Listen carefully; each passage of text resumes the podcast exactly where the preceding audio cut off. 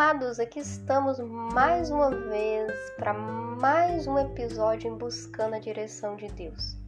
Depois de um tempo refletindo, pensando, sabe que você precisa dar tempo.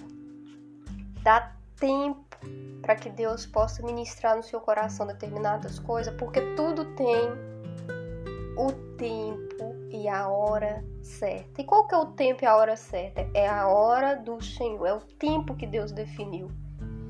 E como se discerne esse tempo que Deus definiu? Vou falar, é uma guerra. É uma guerra entre alma e espírito. Por quê? Porque quando a gente fala de discernir o tempo do Senhor, significa que você vai aquietar a sua alma, o seu sentimento.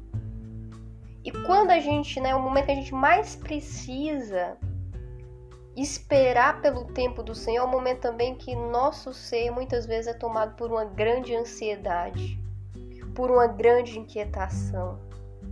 E quando a gente se deixa levar pela ansiedade, pela inquietação, nosso ser é consumido por esse sentimento. A ansiedade gera na gente momentos propícios, na verdade, contexto propício para tomar decisões precipitadas e erradas. E tudo que uma pessoa ansiosa, tudo que uma pessoa que está já inclinada a tomar uma decisão errada, ela não quer é ouvir que o tempo de Deus precisa estar alinhado com aquela decisão, o querer de Deus. Quer dizer, aquela decisão precisa estar alinhada com está no centro da vontade de Deus para a sua vida. É porque que no fundo, no fundo, embora né, é, as promessas do Senhor sejam grandes para a nossa vida, a gente, no fundo, no fundo, a gente não confia plenamente nessas promessas. E a evidência disso é quando a gente, diante desses momentos de indecisão, de ansiedade, a gente é, prefere se inclinar para os aspectos humanos do que para os aspectos espirituais do que é bom, perfeito e agradável para a nossa vida. E quando esse contexto ele vai se construindo, a gente está ou fica muito propenso ao fracasso.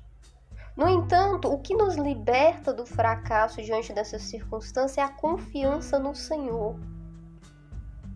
Só que essa confiança ela só se revela à medida que a gente morre para a própria carne.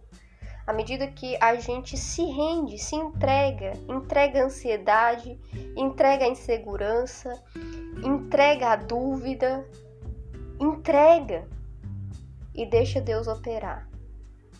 E deixa Deus agir.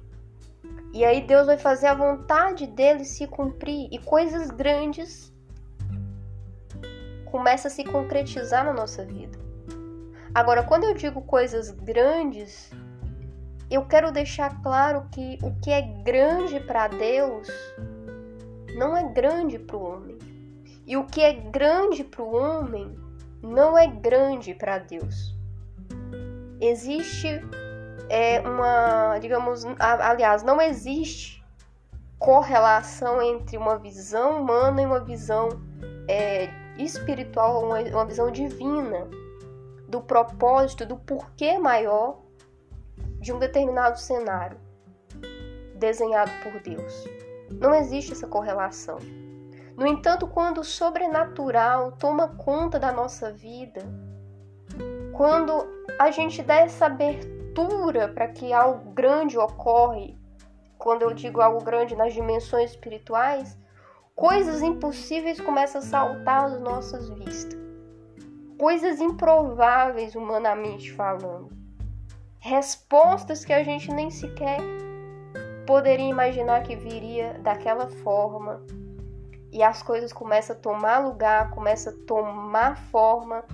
E tudo que a gente faz depois de passar por um processo é, onde Deus age de uma maneira poderosa para que as coisas cooperem, para que as coisas cooperem para sair em conformidade com a sua vontade, é uma sensação de alívio, de alívio de saber, poxa, se fosse da minha maneira, eu nem sei onde eu estaria nesse momento.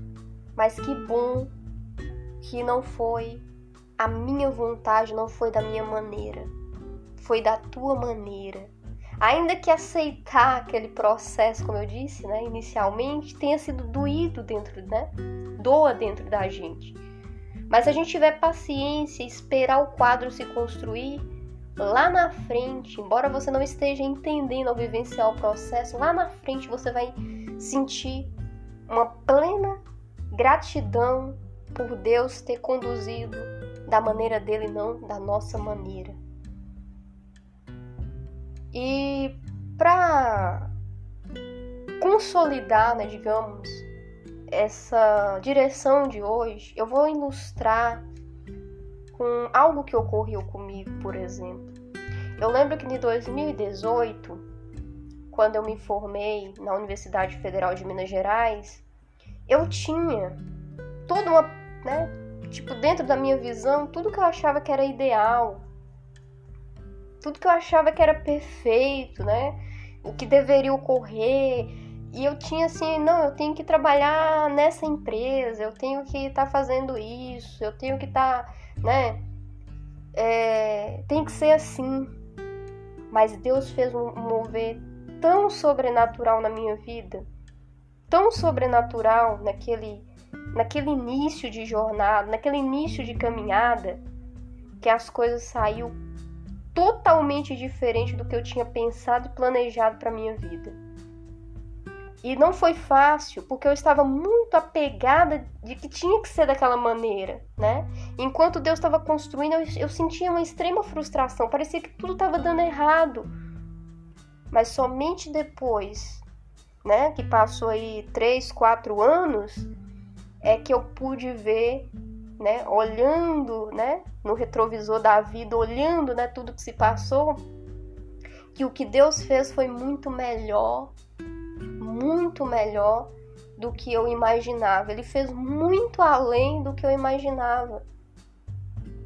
E eu tô dando esse exemplo é, mas existem outros exemplos, né? Outros testemunhos da minha vida que me permite chegar nessa mesma conclusão, que tudo que Deus faz é muito melhor do que aquilo que a gente planeja ou pensa para nossa vida. No entanto, existe sim um momento que a gente precisa deixar que o romper de Deus quebre a nossa preconcepção de que tem que ser de determinada maneira tem que ser da nossa maneira. Enquanto a gente tá assim, é, você tarda, né?